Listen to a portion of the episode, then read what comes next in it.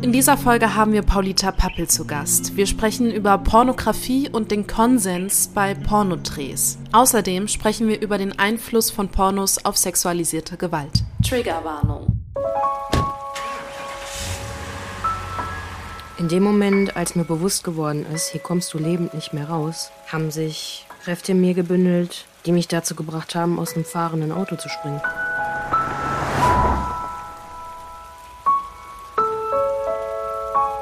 Klar. Ähm, komm vorbei.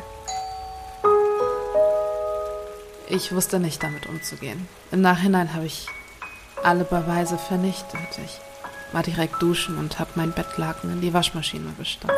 Das war alles, was ich hatte.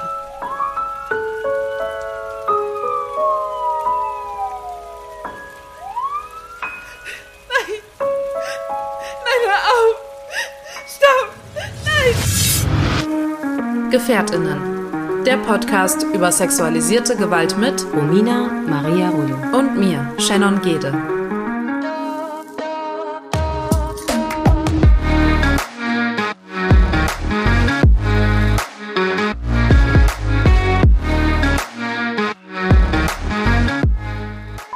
Sind Überlebende sexualisierter Gewalt und möchten in diesem Podcast unsere Erfahrungen mit euch teilen. Wir möchten damit Gefährtinnen einen sicheren Ort geben und nicht pauschalisieren.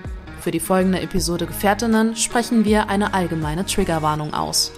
So, und diese Woche sind wir tatsächlich wieder zu dritt. Wir haben eine Gästin bei uns, und zwar die liebe Paulita. Schön, dass du bei uns bist. Vielen lieben Dank, dass ich bei euch sein darf. Ich freue mich. Wir sind auf dich äh, gestoßen über Social Media, vor allen Dingen, als da dann mal mit Jan Böhmermann ein Bericht online gegangen ist, quasi, ähm, zu einem Porno, wo du Regisseurin warst und ähm, das online gegangen ist. Quasi so der erste öffentlich-rechtlich finanzierte Porno, könnte man ja fast schon sagen. Wie ist es denn überhaupt zu diesem Projekt gekommen? Was war deine Intention dahinter? Es war wirklich sehr spannend, weil seit über einem Jahr sage ich immer wieder, wenn ich Gelegenheit habe, sage ich, dass ich der Meinung bin, dass Pornos öffentlich-rechtlich finanziert werden sollten. Und ich habe das eigentlich immer so ein bisschen als Provokation gesagt, um so einen Denkanstoß zu geben und irgendwie den Leuten auf einen anderen Denkweg, sage ich jetzt mal, zu bringen, dass, ne, dass es nicht alles schlimm ist mit der Pornoindustrie, sondern dass, äh, dass man auf jeden Fall eine andere Herangehensweise haben könnte, wenn, vor allem wenn man ähm, irgendwie sich Sorgen macht über die gesunde sexuelle eine Selbstbestimmung der Menschen. Und dann bekomme ich auf einmal so eine E-Mail von der Böhmermann-Redaktion, also vom Magazin Royal-Redaktion, die sagen, wir wollen jetzt einen öffentlich-rechtlichen Porno machen, magst du Regie führen? Und ich so, alles klar, unbedingt. Krass. Und warum war es aber für dich also so wichtig? Was, was ist dein Gedanke dahinter, dass die öffentlich-rechtlichen ja sowas finanzieren müssten? Was würde sich denn dadurch ändern? Ich glaube, ich meine, das wäre ein Traum, wenn es öffentlich-rechtliche Pornos gäbe. Ich, ich gehe gar nicht so weit, sondern die Situation aktuell ist so. Es ist so schwierig, in Deutschland eine Plattform zu machen, eine Porno-Plattform zu machen, weil es von der Politik her so viele Hürden gestellt werden, dass wenn man eigentlich alles richtig machen möchte, ne, alle Regeln folgen, Gesetz äh, legal und so weiter, ist so ein Unternehmen wirtschaftlich nicht tragbar weil es in der aktuellen Situation, so wie wir, ich meine, das weiß ja jeder, du kannst in einer Sekunde auf Millionen von Pornos umsonst kommen auf dem Internet. Und wenn du die Vorlagen folgst, die Deutschland vorgibt, dann wird es niemals so sein, dass du ein Projekt machst, ähm, wo du irgendwie das produzieren kannst. So. Deswegen mein Anspruch oder meine Bitte irgendwie an der Politik ist, dass diese Hürden einmal besprochen werden, dass die Politik überhaupt mit der Industrie redet und dass wir gemeinsam auch Lösungen, auch technische Lösungen finden, in allen Bereichen. Natürlich für, ne, im Sinne des Jugendschutzes, ähm, aber auch einfach, um zu gucken, wie können wir diese Industrie fördern. Und wie gesagt, es muss gar nicht Geld sein, sondern es muss erstmal nur, ne, wie können wir das schaffen, dass Menschen auch unterschiedliche Projekte bringen mit unterschiedlichen Fokus und Schwerpunkte und die das schaffen, in dem freien Markt sich zu behaupten. Weil ich glaube nämlich, dass nur so können wir eine größere Vielfalt haben. Weil aktuell das, einzig, das Einzige, was sich wirtschaftlich trägt, ist wirklich so, ich sage jetzt mal 0815 auf dem gemeinsamen Nenner äh, ne, sexuellen Reiz zu gehen, Kamera drauf halten und gut ist. Und wenn man aber ein anderes Produkt anbieten möchte, was einfach eine filmische Qualität hat, was eine Vielfalt von Körpern, Sexualitäten, Sexualpraktiken zeigt, dann muss der aktuelle Markt irgendwie unterstützt werden, damit das überhaupt zu schaffen ist. Was denkst du dann, wie ist denn das Bild der Frau, wenn wir es jetzt mal im Speziellen uns ansehen? Ähm, wie ist das denn vielleicht durch Pornos geprägt in der Gesellschaft? Ich glaube, das ist so eine wichtige Frage und ich glaube, die geht aber, die wird leider ganz oft so einseitig beantwortet. Und das ärgert mich, weil ich höre ja sehr oft von den Medien, man, man, man liest ja irgendwelche Studien, die behaupten, ne, Frauen werden so und so dargestellt in der Pornografie allgemein, ohne irgendwie zu differenzieren. Ähm, und dann wird behauptet, das Bild der Frau ist ein passives, ähm, ne, nur den Genuss des Mannes irgendwie da, ein Objekt, was nur den, die Lust des Mannes sozusagen bedient. Und ich glaube, dass diese Sichtweise ist nicht, stimmt nicht ganz, so würde ich sagen. Ähm, ich glaube, dass das Bild der Frau in Porno ist natürlich ganz oft eine Frau, die sehr viel Lust hat, die zu allem bereit ist. Und das wird oft kritisiert. Und ich verstehe die Kritik ähm, in einem breiteren sozialen Kontext. Aber ich setze was dem entgegen, würde ich sagen. Wir sagen, okay, aber ganz oft ist das Bild der Frau eins, wo die Frau immer das Opfer ist beim Sex wo die Frau immer ne, sich schützen muss, geschützt werden muss, damit sie bloß von dieser ne, unkontrollierbare Lust vom Mann irgendwie ähm, ne, nicht schade, zu Schaden kommt. Und ich würde behaupten, weil ich, ich kann das auch von mir selbst und von anderen Frauen irgendwie berichten, dass dieses Bild von einer Frau, die einfach, die selber Lust hat, die selber Lust empfindet, die selber Bock hat auf Sex, das, das kann ein sehr positives Bild sein. Und ich finde, eins, was uns fehlt, auch uns fehlen Referenzbilder, wo Frauen selbstbestimmt auf ihre Lust bestehen. Und ich glaube, dass dieses Bild öfters in der Pornografie vorkommt als in anderen Filme oder Musikvideos oder was auch immer. So. Deswegen, so, um die Frage zu beantworten, finde ich, muss man ein Stück zurückholen ähm, und sich fragen, unter welcher Lupe sozusagen, oder auf, auf, von welcher Perspektive fragen wir uns diese Frage. Ähm, genau, und ich glaube, dass die Antwort eben nicht eine ist, sondern dass die Antwort vielfältig ist. Und das ist einfach komplex. Und um das abzuschließen, ähm, glaube ich, dass man, indem man diese Frage beantwortet, so was ist das Bild der Frau, muss man mit bedenken, dass Porno in erster Linie ein Unterhaltungsprodukt ist, dass es ganz oft eine Fantasie bedient und, und eine sexuelle Fantasie bedient. Und in dem Sinne finde ich, dass wir das nicht gleich urteilen können, sondern wir müssen das in diesem Kontext urteilen und sagen, okay, ich habe eine Fantasie, eine, ich sage jetzt mal eine Sexutopie und dann in diesem Rahmen, stimmt, habe ich sehr viele Frauen, die immer Bock haben. Haben Frauen immer im reellen, im reellen Leben Bock? Nein, natürlich nicht. Ähm, aber in dieser Fantasie ist doch gar nicht, weiß ich, es gibt immer so ein verwerbliches oder irgendwie, wo man denkt, so, irgendwas ist, stimmt nicht damit. Ich denke mir so, nee, es kann, es ist ja auch okay, dass die Frau so dargestellt wird? Ich habe ähm, ein ganz, ganz kleines bisschen recherchiert und ähm, würde gerne nochmal für die ZuhörerInnen auch an dieser Stelle, ich finde das klasse, was du gerade alles gesagt hast. Und das hat sehr, sehr viele Fragen schon in mir äh, beantwortet, die ich dir hätte gerne stellen wollen, aber das hast du schon super gemacht. Es geht ja auch um das Thema sexuelles Urvertrauen. Da haben Shannon und ich in unserem Podcast schon mal drüber gesprochen. Ähm, wir als äh, Betroffene sexualisierter Gewalt haben oft oder viele berichten davon, dass dieses sexuelle Urvertrauen verloren geht oder vielleicht noch nie gefunden worden ist. Würdest du sagen, dass man auch mit dieser Art von Produktion ähm, Menschen die Möglichkeit geben kann, unabhängig von ihrem Geschlecht äh, und vielleicht auch um die Frau so ein bisschen auszuklammern oder das weiblich gelesene Geschlecht, ähm, dahin wieder zurückbringen zu können? Das ist so schön, dass du das fragst, weil ich finde, ja, ich finde, ich, kenne zum Beispiel eine Gruppe ähm, von Betroffenen sexualisierter Gewalt, die an uns herangetreten sind, an Lustery, und gesagt haben, die versuchen eben das Thema auf eine sexpositive Art und Weise zu, ähm, ne, zu da, damit irgendwie umzugehen. Und haben zum Beispiel bei Lustery ein Produkt gefunden, ein pornografisches Produkt gefunden, wo sie dachten, dadurch, dass es Lustery sind ja echte Paare, äh, die Sexvideos machen. Da gibt es gar keine Regeln, was sexuell da passieren soll oder nicht passieren darf. Aber eben die Voraussetzung, es sind zwei Menschen, die irgendwie eine Beziehung zueinander führen, die sich kennen und die, die miteinander das machen, worauf sie Lust haben. So. Und ich glaube, dass so eine Konstellation oder so, ich nenne das gerne dokumentarischer Film, weil es ja nicht so was Inszeniertes ist, wo man irgendwie vielleicht daraus, ne, davor ein Drehbuch und eine Choreografie herausgearbeitet hat, sondern einfach so eine, ich sage jetzt mal, eine reelle Situation. Ähm, ich, ich hoffe und ich wünsche mir, dass das ein Weg sein kann, um für einen Mensch, der eben diesen Zugang zurückfinden muss in eine Sexualität, dass das das anbietet, dass das das Potenzial hat, das anzubieten.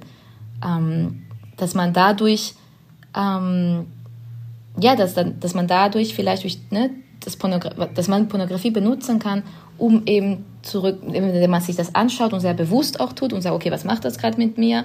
Und natürlich, wenn es heißt, okay, irgendwie fühlt sich das nicht richtig an, dann stopp. Aber wenn man sich darauf einlassen kann, weil man weiß auch, was für einen Rahmen, sage ich jetzt mal, man da sieht, dass durch dieses, dieses Einlassen in das die sexuelle Darstellung, die im Bildschirm passiert, dass man selbst vielleicht zu, zu der eigenen Sexualität ähm, einen Weg oder einen Zugang findet. Würdest du aber auch Gefahren quasi in der Pornografie ähm, auch sehen, wovon ja auch viele Betroffene sexualisierter Gewalt sprechen ähm, und auch sagen, ähm, also ich möchte das gar nicht pauschalisieren, ich habe aber eine Stimme auf jeden Fall im Kopf, von der ich es weiß, ähm, die dann eben sagt, okay, da werden so viele Grenzen überschritten in diesen pornografischen Darstellungen, nicht wie, wie du sie jetzt äh, gefilmt hast in dem äh, Porno, über den wir gerade auch gesprochen haben, sondern eben im Generellen dieser Zugang, den man so schnell zum Internet hat, ähm, und, und einfach irgendwelche Pornos sehen kann ähm, und konsumieren kann und das wahrscheinlich gar nicht so reflektiert macht, wie du es auch gerade schon gesagt hast, wie man es machen müsste. Das wäre auf jeden Fall ein richtiger Weg.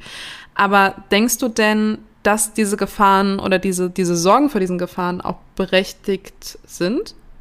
Ich glaube, die Sorge ist absolut berechtigt, aber ich glaube, die Ursache davon ist gar nicht so das Produkt Porno, sondern die mangelnde Sexaufklärung und eben die mangelnde Aufklärung darüber, wie man Pornos am besten zuschaut und genießt. Ähm, ich ich ich habe immer so ein zwiegespaltenes Gefühl damit, ne? weil ich glaube, ich, ich habe auch schon ne, öfters Männer gehört, die irgendwie in ihrer Narrative erzählen, so ja, die haben so viel Pornos geschaut, als wie auch immer junge Menschen, und das hat denen ein falsches Bild von Sexualität gegeben und deswegen haben sie Sachen gemacht, äh, die vielleicht nicht cool waren. Und ich denke mir so, deswegen also sorry, ne, aber irgendwie, ich finde, es klingt für mich so ein bisschen wie eine Ausrede, von wegen so, ah, ne, ich habe ähm, ich hab das gesehen, wo ich mir gesagt, ja, aber du bist, ne, irgendwann mal bist du ein erwachsener Mensch äh, und du, nur weil du Actionfilme siehst, heißt ja nicht, dass du dein Auto nimmst und durch die Straßen fährst und irgendwie wie ein Verrückter über rote Ampel fährst. Und ich meine, das wäre auch keine Ausrede, wenn der Polizei dich stoppt und sagt so, ach sorry, ich habe ich habe so viele Actionfilme gesehen von James Bond irgendwie und dachte, äh, man fährt hier so. Da würde jeder sagen, sag mal, spinnst du? Ich meine, so blöd. Ähm, ich finde, da gibt es ein, eine Parallele. Und ich glaube, der Unterschied ist eben, also ne, auf diese Idee zu kommen, zu sagen, ich dachte, man fährt so durch die Stadt, weil ich Actionfilme gesehen habe, würde man, ne, würde niemand drauf kommen. Und ich glaube, wenn es überhaupt tatsächlich ne, Menschen gibt, die Porno schauen, die natürlich, wie gesagt, genauso wie ein Actionfilm, natürlich werden da Sachen gezeigt, die davor sehr viel Vorbereitung brauchen. Heißt es Gespräche, heißt es physische Vorbereitung und so weiter. Und das wird ja natürlich nicht gezeigt. Ähm, aber ich glaube, das Problem ist das Mangel, dass, dass wir nicht darüber reden. Ich meine, jeder Mensch soll, jeder erwachsene Person und auch, ich, meiner Meinung nach auch junge Menschen sollten wissen, dass Pornografie eben eine Fiktion ist und dass das, was man sieht, eben nicht also reell ist in dem Sinne, dass es, klar, es passiert, es findet statt, aber dass es davor eine Vorbereitung gab und äh, dass man das nicht so nehmen kann und das so reproduzieren kann im eigenen Leben, ähm, wie man das dargestellt bekommt. Genau, ich glaube, das ist, es ist für mich einfach immer wieder wichtig, diesen Vergleich zu haben, weil ich glaube, wenn wir über Pornografie und Sexualität reden, ähm, tendieren wir dazu, und das ist, glaube ich, ein politisches Problem, tendieren wir dazu, die Menschen zu verkindlichen irgendwie, dass man sagt, so, ah, die Menschen sind da so beeinflusst und sind sozusagen nicht mehr verantwortlich für ihre Handlung. Ich immer so, nein, warte mal, jeder Mensch ist verantwortlich für ihre Handlung, egal was für Filme du geguckt hast. So, das ist keine, ne, keine Ausrede halt. Wisst ihr, wie, das, wie ich das meine oder kann ihr das nachvollziehen? Voll, ja. ich fand auch den Vergleich sehr, sehr treffend mit den Actionfilmen, ähm, weil ich glaube, jeder ja schon mal mindestens einen Actionfilm konsumiert hat, wenn er nicht sogar auch schon einen Porno konsumiert hat. Und ich glaube, ähm, dieser Vergleich ist sehr sehr treffend und wird auch einige vielleicht dann auch ertappen in, in der Denkweise darüber, wie wir ähm, vielleicht aber auch über Pornos und deren Auswirkungen gedacht und gesprochen haben. Also da würde ich mich gar nicht ähm, rausnehmen aus den Gedanken und äh, sagen, okay, ähm, nee, ich habe ja nie gedacht, dass Pornos irgendwie der Ursprung alles Bösen sind oder so. Ähm, dass es jetzt nicht der Ursprung ist von allem, war mir bewusst. aber klar sollte man darüber nachdenken, ähm, ja, wie, wie reflektiert oder wie man das auch konsumiert. Ist ein sehr, sehr wichtiger Punkt, den du anbringst. Hast du denn ähm, selbst das Gefühl, dass in der pornografischen äh, Branche so ein Wandel gewünscht wird? Absolut. Und ich, ich will kurz dazu sagen, ich, äh, ich nehme mich auch damit. Ne? Ich habe auch gedacht, Pornos ist der Ursprung von allem Bösen, ehrlich gesagt. Äh, und ich glaube, es ist, es ist was, was wir gefüttert bekommen von den Medien. Ne? Äh, und ich glaube, das ist aber eine gewisse Strategie, um eben den Blick zu lenken vom, vom tatsächlichen Problem. So, ne? Ich glaube deswegen, also es ist, genau, wir müssen uns alle nicht schämen, dass wir, also ich habe selber, wie gesagt, gedacht, das ist alles ganz schlimm und, ähm, aber wenn man kurz drüber nachdenkt und sich denkt so, okay, aber es gibt nicht erst Gewalt oder Vergewaltigung, seitdem es Pornos gibt, sondern das gab schon immer, ne? Und genau, also eine, eine schlechte Kommunikation und mangelnden, ähm, ja, ne, Einverständnis und so weiter gab es schon längst, bevor es das Internet gab. So, dafür hat man keine Porntubes gebraucht. So, genau. Aber genau, aber um auf deine Frage zu gehen, ja, ich auf jeden Fall die Pornindustrie, ich meine, es ist, steht im Wandel natürlich wie alles. Internet hat das Ganze auch wild rumgewürfelt, sage ich jetzt mal, weil da die Machtstrukturen sich sehr verschoben haben und sich geändert haben. Mittlerweile, wenn wir uns Deutschland zum Beispiel angucken, ist es so, dass die meiste Pornografie, die produziert wird, heute in Deutschland wird von Menschen produziert, die sich selbst aufnehmen, also sogenannten Content Creators. Ne? Die gibt es ja auch auf YouTube und die gibt es ja auch im Porno. Und das sind Menschen mit die, ich meine, heutzutage hat jeder ein Handy und die nehmen sich selbst auf, die schneiden selbst und stellen diese Sachen dann zur Verfügung online auf verschiedenen Plattformen. Und dann ist es dieses Klischee von ah, der böse Producer, ne, der Produzent, der irgendwelchen Leuten da ankacht und unter, ne, das ist ich meine, das war lange nicht mehr so, weil in Deutschland schon seit sehr lange nach strikten Regeln und Produktionsstandards produziert wird. Aber wie gesagt, mittlerweile ist, ist jeder sein eigener Producer, sage ich jetzt mal. Uh, und dann, das müssen wir uns, darüber müssen wir reden. Weißt du, es ist so oft, dass in den Medien über Pornografie geredet wird, wie so ein Monolith oder wie so ein homogenes Ding. Und ich glaube, da, da kommen bei uns Bilder hoch, die einfach wirklich ganz weit weg von der Realität sind. So. Ich glaube, wir empfinden, ich glaube schon, dass die Pornoindustrie in vielen Ecken und, und, und vielerorts, äh, dass es eine Reflexion braucht. Und die findet gerade statt. Nicht, nicht nur, aber auch, weil so viele Menschen, wie gesagt, ihren eigenen Content produzieren und selbst deren eigenen Boss sind. Und, äh, aber auch in anderen Bereichen der Industrie, wo es noch mehr diesen klassischen Filme machen mit Set und DarstellerInnen und Produktion und Regie, da gibt es auch ja viel mehr, zum Beispiel es gibt viel mehr Frauen hinter den Kameras. Es gibt viel mehr Frauen und andere Menschen, die nicht nur heterosexuelle Männer sind, ähm, die Produktion, Regie, Kamera und so weiter ähm, machen. Und ich meine, nur das führt ja schon zu einem Wandel. Und es gibt sehr viele Gespräche. Und ich sage immer, das Schlimmste, was aktuell in der Pornindustrie, wie gesagt, ich rede jetzt gerade von Deutschland, ist das Stigma. Und die Tatsache, dass Menschen immer noch denken, irgendwie sei was falsch drin. Und dann, wenn, wenn tatsächlich was falsch läuft, was natürlich bei jeder Industrie so ist, meine, es ist nicht so, als andere Industrien frei wären von sexueller Belästigung oder sowas, dass es da wenige, weniger Strukturen gibt und das vielleicht zu melden, weil die Leute selbst so ne, geschämt sind oder denken sich so, ah ja, ich habe mir selber eingebrockt oder wie auch immer, ne, oder, oder haben nicht das Netzwerk, irgendwie mit anderen sich auszutauschen, sich zusammenzutun und sagen so, nee, warte mal, das war das ist ein Problem, das müssen wir melden, das darf nicht weiter so stattfinden. Deswegen wieder so, hey, wo ist, ne, wo kommt, wo ist die Ursache, wo ist das Problem? Und für mich führt alles zurück zu diesem, das Tabu. Die Tatsache, dass wir nicht offen über Sexualität und Pornografie reden, führt eben vielleicht dazu, dass es schlechte, ähm, ja, schlechte Akteure sowas ausnutzen können.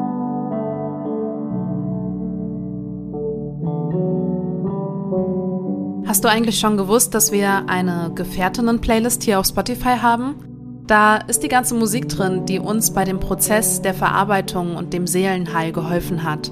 Vielleicht ist da auch etwas für dich dabei. Klick dich mal rein.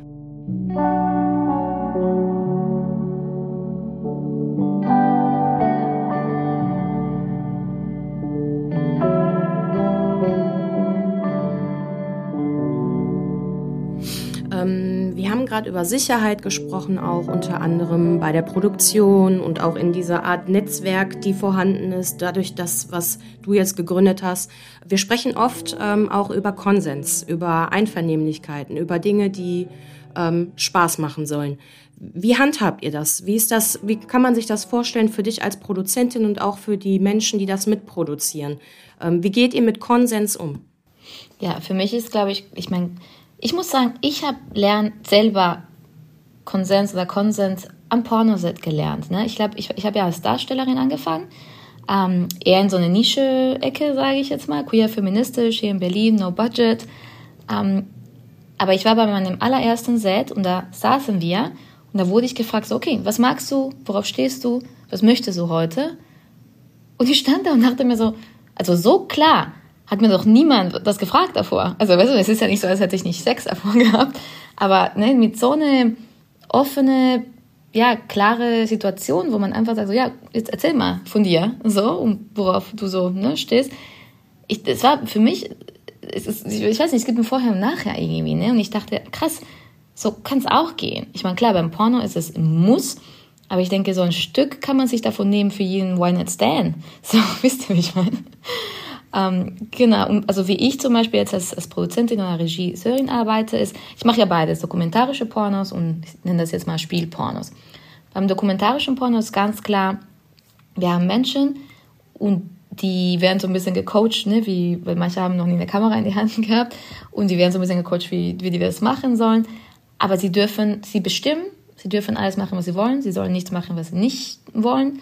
Und die sind eh für sich alleine, das heißt, die haben die komplette, ne, die haben nichts, oder wir sagen denen auch so, hey, nehmt euch einen Tag, wo ihr keinen Stress habt, wo ihr nicht ne, eine Zeit begrenzt oder wo, ne, versucht alle möglichen Stressfaktoren von euch wegzunehmen. Und dass ihr wirklich die Zeit habt und, nehmt, ne, und spricht das davor. Und wenn es aus irgendeinem Grund sich nicht gut anfühlt, dann lass es lieber, dann mach es einen anderen Tag so. Wir versuchen einfach diese, ne, diese Flexibilität zu geben, dass, ne, das heißt so, hey, sucht wirklich den richtigen Moment und, und nehmt euch Zeit, so. Das ist unsere Herangehensweise bei Lustery. Und wenn ich aber andere Drehs habe, wo man, klar, natürlich, man hat ein, ein Team von Leuten, man hat eine Kamera, Ton, Set, äh, Kostüm, Make-up, bla bla. Da kann man natürlich nicht sagen, ach, ne, gerade geht nicht, okay, dann machen wir es einen anderen Tag, so.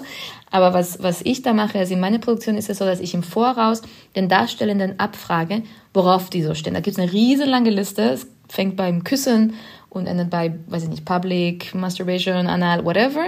Und die müssen dann erzählen, wie viel Erfahrung sie damit haben und wie gerne sie das im Kontext dieses Drehs machen möchten. Und das geht ne, von 0 bis 5. 0 ist auf keinen Fall so Grenze und 5 ist unbedingt, mache ich richtig, richtig gerne, habe ich richtig Bock drauf. Und dann erstelle ich sozusagen aus diesen Listen, ich nenne das ne, Drehmenüs. Also so Menüs, wo man sagt, okay, das alles ist schon mal auf dem Tisch, sage ich jetzt mal. Und dann werden alle Darstellenden darüber informiert. Das heißt, alle wissen, okay, wo, ne, die, natürlich wissen die Leute, okay, wer ist sonst noch dabei und was ist so das, das Thema oder was auch immer, das Setting vom Dreh. Ähm, genau, und alle kommen sozusagen, wenn sie wollen, können sie davor natürlich miteinander sprechen. Oder sie kommen einfach zum Drehtag ein und wissen aber, worum es geht, sage ich jetzt mal.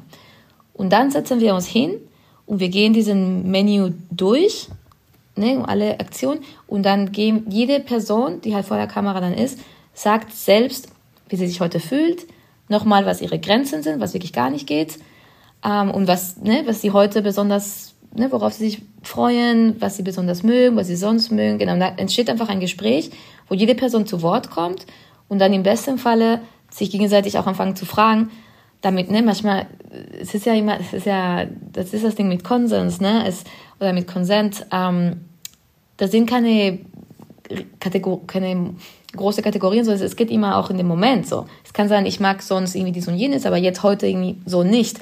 Oder ich mag das gerne fünf Minuten lang, aber keine zehn Minuten lang. So. Und da muss man einfach gucken, dass man sich zueinander findet. Ähm, und da etablieren wir auch die Art und Weise, wie wir während des Drehs kommunizieren und wir sagen, okay, jederzeit, ne, wir haben uns jetzt entschieden, okay, es passiert das und das und dann passiert das und das und bla bla. Aber jederzeit kann, egal wer, immer stoppen und sagen, brauche eine Pause, egal warum, muss auch kein Grund sein. Und jederzeit darf man miteinander kommunizieren. So, wir sagen nicht so, hey, ihr müsst nicht stumm sein. Ihr könnt sehr gerne einfach den, den den Konsent irgendwie verbal oder nicht verbal, ne, hör auf, auf eure, hör euch selbst, auf euren Körper, wie es euch geht und hör auf den Körper von den anderen.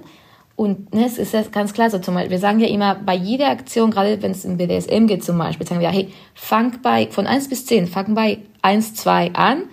Und wenn du das Gefühl hast, die andere Person entweder verbal sagt so, ja, toll, weiter, oder mit dem Körper, ne, zeigt eine Offenheit oder so, ja, give me more, so, dann kannst du langsam steigern. Und ne, das kann ja alles sein. Zum Beispiel, wenn ich ne, eine, jemanden auf Po klatsche, sage ich jetzt mal, wenn ich das Gefühl habe, wenn ich sehe, dass, dass diese Person irgendwie wegrückt, dann war es vielleicht nicht gut, dann lasse ich das. Wenn ich sehe, dass die Person sich richtig hinstellt und, ne, und irgendwie, oder und sagt ja, dann ist klar, okay, kann ich weitermachen. So. Aber einfach diese, dass diese Kommunikation kontinuierlich irgendwie stattfindet. Das ist, glaube ich, das Wichtige. Und das ist was, was man tatsächlich beim Pornodreh lernt auch. Es ist eine, ich, ich glaube, es ist, also ne, professionelle Sexdarstellenden können das ganz gut. So, die sind Profis halt dabei. Ne? Ich würde mir so wünschen, wären alle in dem Gebiet einfach irgendwie Profis und wäre das nicht nur irgendwie da und du würdest es dadurch lernen, sondern dass es umgekehrt ist, dass man es durch die Gesellschaft lernt und vielleicht da dann ausüben kann oder das Gelernte anwenden kann.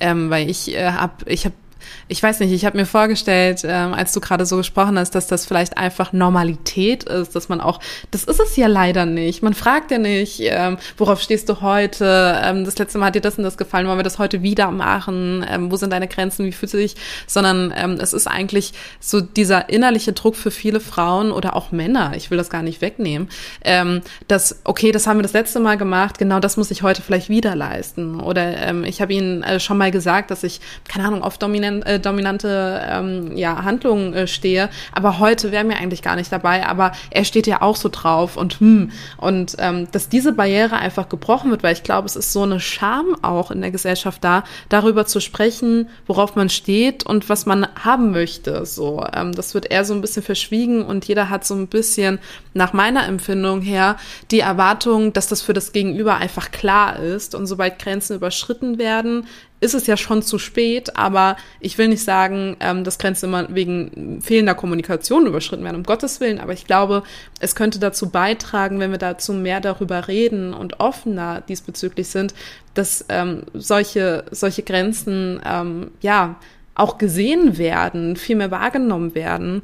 Und ähm, das würde ich mir so wünschen, weil ich, mir war das nicht so bewusst, dass das so aufklärend auch bei so einem ähm, Dreh und mit den ganzen Gesprächen stattfindet. Ich hatte da auch ein ganz, ganz anderes Bild von. Ähm, ich glaube, man kann es auch nicht pauschalisieren. Du hast jetzt von deinen Erfahrungen auch gesprochen, wie du das handhabst, ne? Aber äh, ich würde mir wünschen, wäre es alltäglich und überall in der Branche so. Und ja, bin ich ein bisschen naiv wahrscheinlich mit. Aber wie ging es dir damit, Romina, als du das gehört hast? Also ich fand das auch, ich habe gerade sehr, sehr gerne zugehört und habe mir auch genau wie du gedacht, boah, das wäre so schön, ähm, bin sogar einen Schritt weiter gegangen im Bereich Aufklärungsarbeit. Ähm, klar, es ist schade, dass es kein Standard ist. Ähm, ich kann äh, für mich nur sprechen, dass ich auch unfassbar glücklich bin, dass ich auch die Erfahrung machen konnte, sehr, sehr viel einvernehmlich ausprobieren zu können, auch mit meinem Partner oder mit anderen Partnern. Ähm, in, vielleicht auch, weil ich selber gerne viel rede und äh, dann auch selber schnell schon mal frage oder das äh, schön verpacke.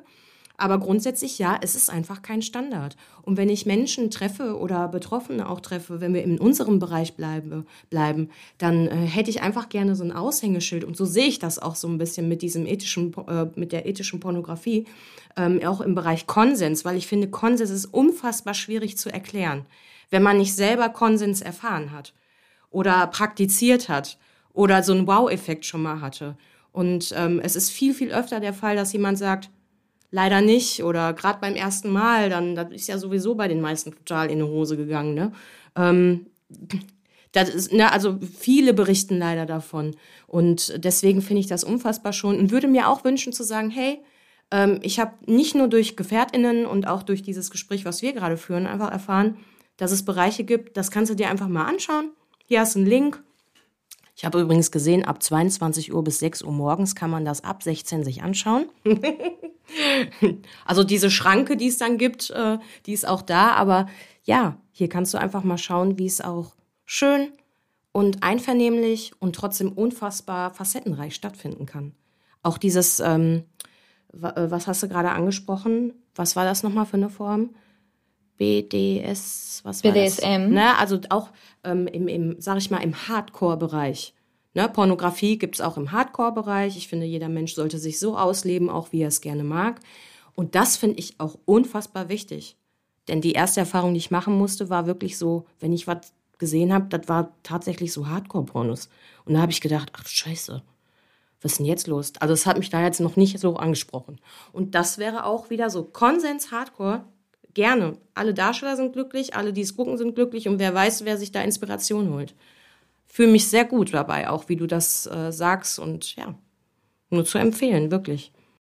Und ich glaube, das ist genau der Punkt. Die Bilder fehlen uns, die Referenzen. Ne? Warum ist es nicht normal? Ne? Ihr sagt so, wär, ich finde auch, wie schön wäre es, wenn das einfach, einfach normal wäre und wir das gar nicht groß erklären müssen. Aber das Ding ist, das muss erstmal jemand erklären.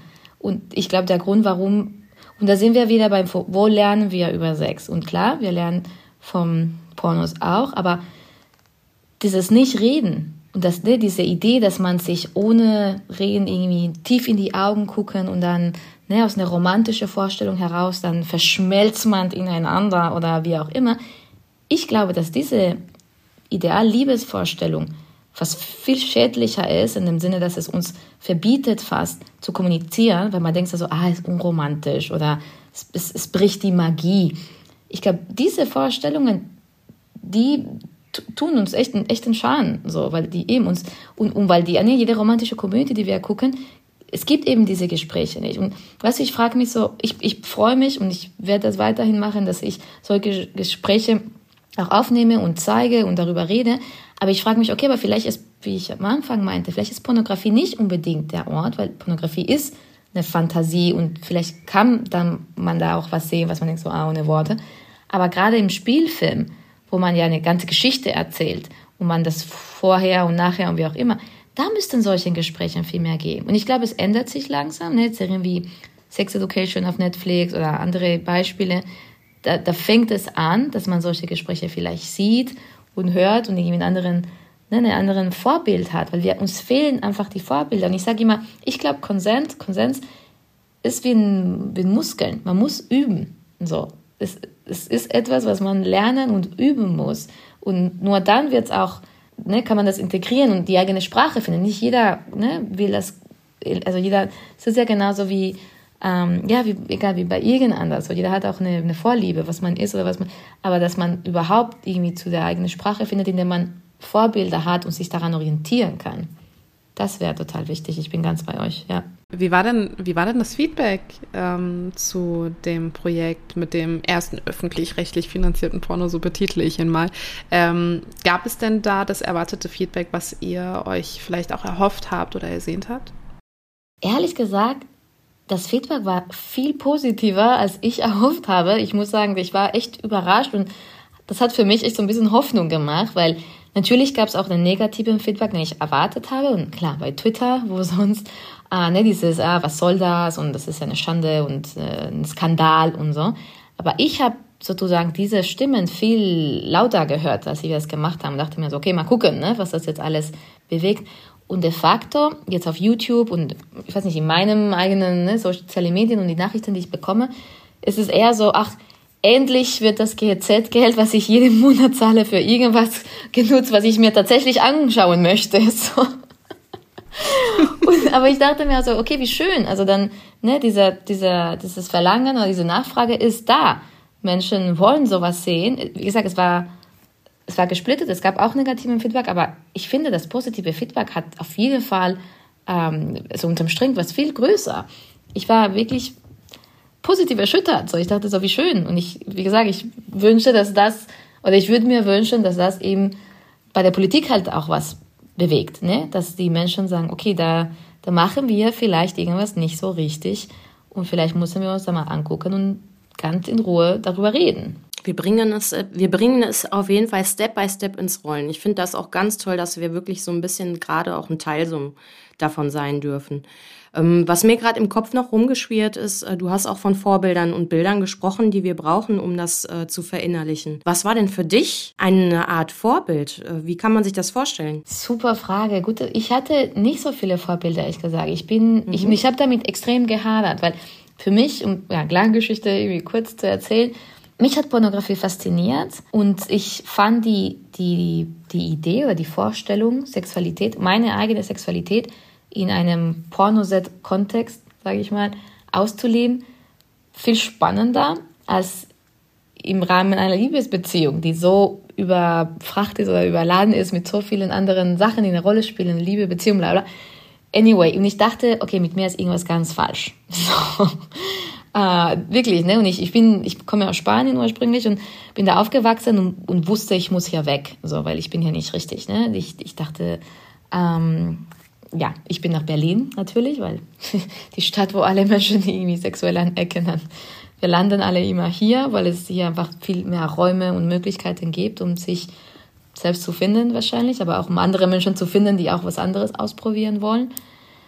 Und mehr, ich hatte keine Vorbilder. Ich wusste, ich wusste nicht, woran ich mich orientieren soll. Ähm, ich habe dann, also meine, ne, was die Leute, die Menschen, die ich heute als Vorbilder nennen würde, waren ähm, die Regisseurin, mit der ich den ersten Porno gedreht habe, Marit Östbergs, eine schwedische Filmemacherin als ich irgendwie von ihr erfahren habe, war ich so, okay, ich muss sie kennenlernen, ich muss mit ihr arbeiten. Und das war eben eine super schöne und total, ja, ganz tolle Erfahrung. Und dann langsam auch diese ganze andere Menschen, die, die ich aber nicht kannte. Also es, gibt, es gab ja in den 70ern und 80ern schon Frauen, die Pornos gemacht haben. Ne? Annie Sprinkle, Candida Royale. Das sind tolle FilmemacherInnen, ähm, deren Werk überhaupt nicht gekannt ist. Und wozu ich ne, ich glaube, heute mit dem Internet ist vielleicht ein bisschen anders und man kann schneller an die Info kommen. Ähm, ich bin ja nicht die Jüngste, aber trotzdem ist es nicht so zugänglich. Also man wird, ne, dadurch, dass man eben nicht über Pornografie redet und man nicht Pornografie als Teil vom, vom Film und ne, von, wie, wie ein kulturelles Produkt sieht, man kommt an diese Infos nicht ähm, richtig. Und genau, und ich freue mich, dass ich das noch, ne, dass ich noch zum Beispiel Menschen wie Annie Sprinkle, das war ja die ähm, Darstellerin, die auch äh, selber Pornos produziert und, und Regie geführt hat. Und die hat so den Satz gesagt, die Antwort auf schlechte Pornografie ist nicht keine Pornografie, sondern eben andere Pornografie. Vielfalt halt. Und sie habe ich kennengelernt zum Beispiel und genau das wäre, das sind Menschen, die für mich, ähm, ja, die einerseits, die ich total schätze und liebe und an denen ich mich orientiert und andererseits denke ich mir so, krass, ich habe irgendwie mit Anfang 20 jemanden kennengelernt, der in den 70ern schon das gesagt habe, was ich mir erkämpfen musste in 2005 so. Und ich denke mir so, okay, wie kann das sein, dass seit über 30 Jahren wir das Gleiche sagen und es gibt Frauen, die das Gleiche sagen und deren Stimmen werden nicht gehört? Hm. Ja, ich glaube, da können wir ein Lied von singen. Ich glaube, unsere Aufklärungsarbeit würde sie mal gehört werden seit Jahren, Jahrzehnten. Äh, müssten wir auch keinen Podcast dazu machen oder würden uns nicht danach fühlen, als würden wir es machen müssen. Ähm, ich glaube, da hast du gerade sehr vielen von unseren Zuhörerinnen aus dem Herz gesprochen. Ja. Auch wenn du aus einer anderen Branche gesprochen hast, aber ähm, die Verzweiflung und der Frust darüber irgendwie, es ist ja schon eine Frust, es ist eine Art Frustration, dass es nicht gehört wird, dass man sich gefühlt wiederholt und das gefühlt aber dieselben Argumente und dieselbe Abneigung irgendwie einem entgegenkommt, ähm, die die Argumente, die man eigentlich schon in den Dokumentarfilmen sieht und denkt, ja, aber haben wir nicht alle irgendwie dazugelernt oder warum hören wir, warum haben wir verlernt, uns zuzuhören? So und ähm, das ist eine riesengroße Frage, die ich glaube, leider fast in jeder Branche man sich stellen kann, die auch im entferntesten Sinne was mit Sexualität zu tun hat. Ähm, das, ja, ist für mich immer wieder erschütternd. Und ich habe mich gefreut, dass du den Satz gerade gesagt hast, aber irgendwie habe ich auch in mir so eine, so ein, ach, ja, noch eine, die es sagt, yes. weil scheiße. es ist so. Willkommen im Club. Hey, schon gewusst? Werbung. Mindestens jede siebte Frau in Deutschland ist von sexualisierter Gewalt betroffen. Betroffene werden stigmatisiert, sie werden für Übergriffe mitverantwortlich gemacht und überhört. Das wollen wir ändern. Auf unserem Instagram-Kanal Jede Siebte sammeln wir Geschichten von Betroffenen. Wir stellen deutschlandweit Beratungsstellen vor und machen unser Netzwerk gegen sexualisierte Gewalt sichtbar. Mit deiner Hilfe bauen wir es weiter aus. Sei dabei, hol die Support, schenke Ermutigung und teile Informationen. Werde Teil von Jede Siebte und folge uns auf Instagram. Und jetzt zurück zur Folge. Würdest du ähm, denn Betroffenen von sexualisierter Gewalt ähm, nahelegen, sich viel mehr vielleicht auch mit Pornos auseinanderzusetzen? Schwierige Frage, ne? Ich glaube, ich, ich, ich würde das so beantworten. Ich glaube, es sollte, die Möglichkeit sollte da sein. Ich, so wie ich aus, auch aus meinen eigenen Erfahrungen irgendwie das ähm, wahrgenommen habe, ist, dass man bestimmt in der Gesellschaft bestimmte Skripte hat, so wie sich eine Betroffene verhalt, zu verhalten hat. So, ne? Und das darf man nicht. Und, und ähm, ich kriege einfach sehr oft mit, dass ähm, Menschen, die dann irgendwie wieder Lust spüren und fröhlich sind und Bock haben auf Leben und auf ne, vieles, dass das so ein bisschen, das passt ja nicht so richtig im Bild. So, man, man muss eigentlich lieber eine Weile lang leiden und, und so weiter. Und ich finde das sehr schwierig. Ich glaube, das ähm, ja, macht es für viele Menschen auf jeden Fall nicht einfacher. Und deswegen würde ich mir wünschen, dass sich das denn ändert. Und ich glaube, ein Teil davon wäre eben auch, dass solche Angebote einfach da sind. Ich würde niemandem natürlich sagen, ja, du musst dir ein Porno angucken. Ich meine, das würde, das würde ich niemandem sagen, egal, betroffen oder nicht betroffen von, egal.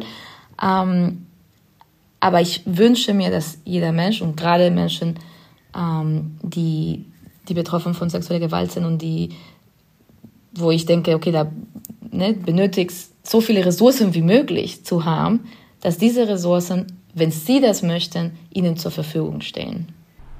Das hast du sehr schön gesagt. Romina, hast du noch eine Frage an Paulita?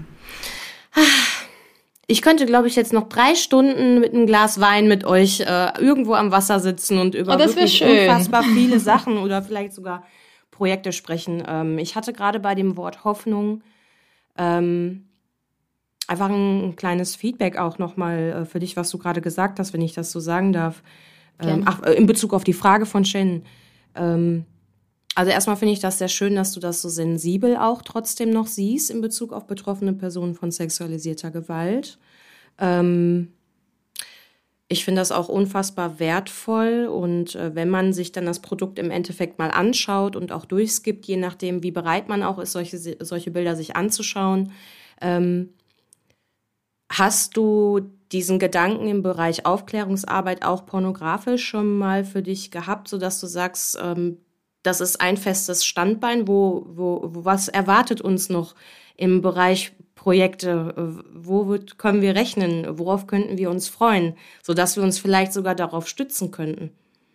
Gibt es ja, da was, schön. was du uns verraten kannst? Ich, äh, ich wünschte ehrlich gesagt, dass ich mehr konkrete Projekte in die Richtung hätte. Ähm, da komme ich irgendwie zurück am, am Anfang. Es ist schwierig, so ein Projekt anzugehen, was irgendwie wirtschaftlich tragbar ist, weil finde erstmal eine Förderung, um ne, ein pornografisches Projekt zu machen, was zielgerichtet an, ne, an Menschen, die an Betroffenen von sexualisierter Gewalt gerichtet ist. Das, ich meine, kann ich euch jetzt gleich sagen, dass das nicht unbedingt, also nicht heute, und, aber um auf die Hoffnung zu kommen, ähm, weil ich glaube, das ist wichtig. Ähm, ich habe wirklich sehr große Hoffnung, dass sich langsam die Sachen ändert. Ich glaube, die Gesellschaft hat sich eh schon geändert und ich finde, jetzt muss man nur mit bestimmten Gesetzen und, und Politiken das, ähm, dahin kommen, dass wir dem gerecht werden, was eigentlich die Realität ist von Menschen und dass wir im, im Sinne von der sexuellen Selbstbestimmung äh, ne, gesellschaftlich viel mehr ähm, Räume schaffen und, und, und, und Möglichkeiten schaffen. Und ich habe jetzt nichts Konkretes, aber ich kann euch versprechen, dass es wird auf jeden Fall mehr kommen. Und wir stürmen dafür für dich den Bundestag. Super, das wollte ich hören. Das ist jetzt hier ein kleiner Aufruf an alle ZuhörerInnen. Wir brauchen eine große Gruppe Menschen für viele Dinge, die wir umsetzen möchten. Unter anderem auch Projekte von Paulita. also unseren Support hast du. Ja, wir sind da. Schilder basteln wir auch, kein Thema. Toll, danke euch. Ich glaube, es ist wirklich ein gemeinsamer, nee, ich glaube, es ist wichtig, dass wir Allianzen schaffen, ne? weil ganz oft, ähm, ich weiß nicht, ich habe zum Beispiel ähm, mit, äh, kennt ihr vielleicht Anna Nackt, das ist eine Organisation, die gegen sogenannten äh, Racheporn, ich mag das Wort Racheporn ja nicht, ähm, aber ich, wir haben uns zum Beispiel viel ausgetauscht und ich glaube, da gibt's also für mich, unterm Strich, geht es ja immer um sexuelle Selbstbestimmung. Und ich glaube, wenn wir uns, wir im Sinne von unterschiedliche politische Lager, wenn wir uns zusammentun und miteinander sprechen und ne, an der Stelle wirklich vielen, vielen Dank, dass ihr mich hier habt und dass wir jetzt das Gespräch führen. Ich glaube, wir können gemeinsam wirklich viel voranbringen. So. Und wir haben viel mehr Gemeinsamkeiten, ähm, weil wir alle aus unterschiedlichen Situationen, trotzdem aber unter dem gleichen, äh, unter den gleichen systemischen Strukturen leiden. Das ist ein ganz wichtiger Punkt und ähm, ich habe das Gefühl, dass sich immer mehr zusammentun, ähm, egal aus welchen Bereichen sie kommen, wie du es gerade auch schon gesagt hast. Ähm, und äh, Romina und mir geht's immer so, wir, wir sind ja auch relativ frisch äh, mit unserem Projekt ähm, und haben jetzt zum Beispiel äh, Stand heute die 400 Instagram-Follower dann geknackt und sind total stolz drauf, dass wir eine kleine Reichweite schon haben und der Feedback da ist und der Austausch. Andererseits denken wir aber auch, okay, es sind 400 Menschen, die sich mit diesem Thema entweder beschäftigen müssen oder beschäftigen wollen aus einem persönlichen Anliegen, weil wir auch, ich meine, wir heißen Gefährtinnen, das ist ein Weg, den wir zusammen gehen und dadurch, dass wir auch merken, dass die Leute, die zu uns kommen und mit uns auch zusammen kommunizieren, aus persönlichen Interessen, Belangen, wie auch immer, ähm, zu uns gefunden haben, ähm, bricht uns das aber auch leider das Herz zu sehen, okay, es sind 400 Menschen und ähm, klar kann man nicht alle über den Kamm scheren und sagen, jeder davon ist betroffen, ähm, aber das Gefühl oder das Feedback, was von der Community kommt, ist eben, dass es auf jeden Fall die Mehrzahl dieser Menschen ist und selbst wenn es nur die Hälfte ist, sind es trotzdem noch zu viele und ähm, deshalb freuen wir uns immer, wenn wir sehen, okay, wir, wir können irgendwie zusammenkommen, es sind immer mehr, aber dann schwingt auch noch ein bisschen so bei uns dieses, ah, oh Gott, es werden immer mehr ähm, und das hat ja auch seinen Grund irgendwo. Ähm, aber das, was wir, egal warum wir 400 sind, damit bewegen können, ist unfassbar. Und ähm, deshalb danke ich dir nochmal ähm, im Namen von uns beiden, dass du auch dir die Zeit genommen hast, mit uns dieses Gespräch hier zu führen, das wirklich ein sehr wertvolles, äh, meiner Meinung nach, ist für unsere ZuhörerInnen. Und ähm, ja, ich bin, ich bin ultra gespannt, ähm, was, was wir da noch auf die Beine stellen und was wir da von dir noch hören dürfen. Ich danke euch. Ich finde, ja, ich meine, ich kann mich nur anschließen an was du gesagt hast. Jede, jede einzelne Person ist eine zu viel äh, in dem Bereich. Aber, aber wie, aber die Wichtigkeit, dass wir uns zusammentun und ich glaube, die Arbeit, die ihr macht, ist so toll. Ich, ich danke euch für die Arbeit und für das Gespräch hier. Und ich hoffe, wir kommen nochmal zusammen und andere um, um machen. Ja, ich bin gespannt auf, was wir alles noch machen. Also ich finde die Weinidee von Romina ja super. Ja. Amen. Unbedingt. Ja, wir sollten sowieso schon mal planen, nach Berlin zu fahren. Ne? Da, oder du kommst zu uns, äh, schauen wir einfach mal. Das ich wollte gerade sagen, kommt ihr nach Berlin oder wie machen wir es ja? Betriebsausflug. Super. Ähm, tradi traditionellerweise äh, backen wir am Ende unserer Folgen Waffeln. Ach, wie toll. Das kommt daher, dass man hier mit solchen technischen Programmen ja die Audiodatei als WAF exportiert und dann ist diese Waffel entstanden. Ich bin da nicht so fit in diesem Thema. Ähm, magst du Waffeln? Ich mag Waffeln sehr gerne, ja. Wenn wir nämlich zu dritt sind, ähm, darf nämlich unser, unser Gast, unsere Gästin äh, die Waffel belegen und sagen, was am liebsten auf so eine Waffel raufkommt. Mm, toll. Also, ich bin sehr klassisch Schokolade und Schlagsahne, muss ich sagen. Oh. Boah, beides in Kombi direkt. Geil. Mm. uh, ich glaube, das hatten wir noch gar nicht, Romina, ne? Nö. Aber danach ist man gestärkt. Auf jeden Fall. Für jede Schandtat zu haben, ey. Ach, schön. Sehr cool. Ah ja, dann gibt es heute eine Waffel mit Schokolade und Schlagsahne. Ich finde das gut. Danke dir auf jeden Fall.